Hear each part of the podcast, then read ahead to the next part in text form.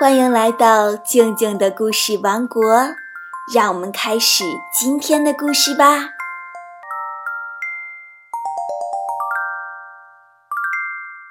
今天是六一儿童节，是小朋友们专属的节日，大家过得开心吗？今天啊，静静姐姐就来讲讲六一儿童节的来历和他的习俗。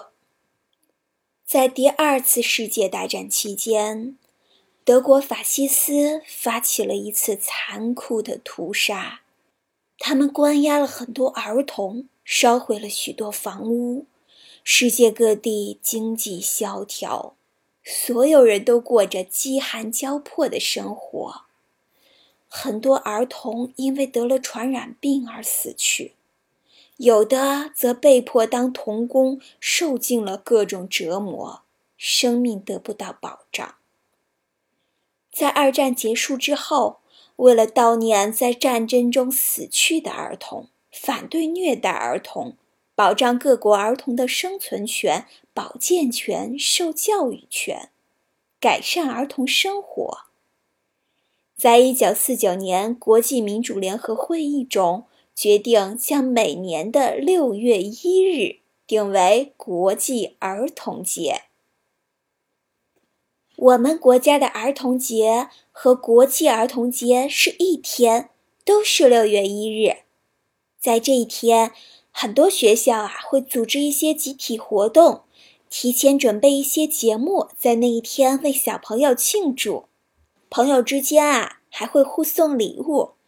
而家长呢，通常也会在这一天满足小朋友的愿望，带着小朋友外出游玩，或者是去吃大餐。这个啊，就是我们国家的儿童节。而日本啊就不一样，日本一年有三次儿童节，它是世界上庆祝儿童节次数最多的国家。每年的三月三日是女孩节。这个节日是专门为小女孩设立的。到了这一天，家中有女儿的父母都会为女儿送上一个穿着和服的漂亮女玩偶。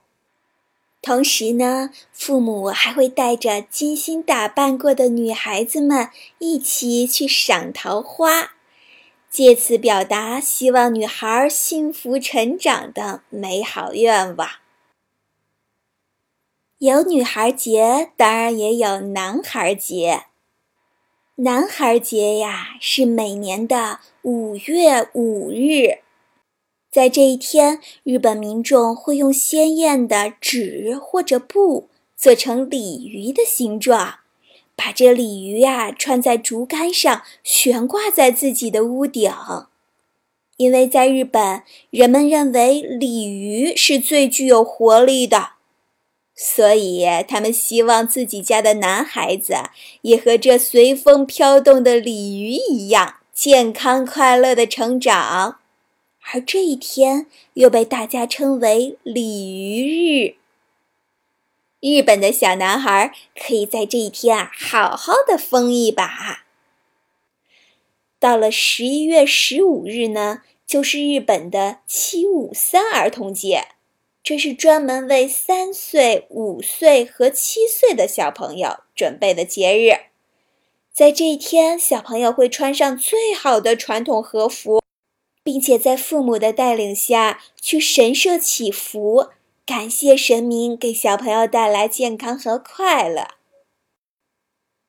说完了日本，再来说说离我们很近的韩国。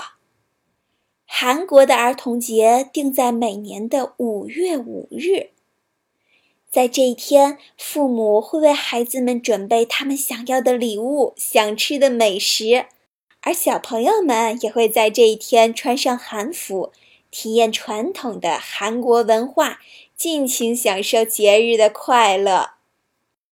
这个儿童节就先介绍我们国家还有日本和韩国的习俗。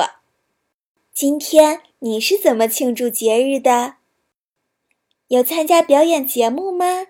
还是跟爸爸妈妈去吃了一顿大餐呢？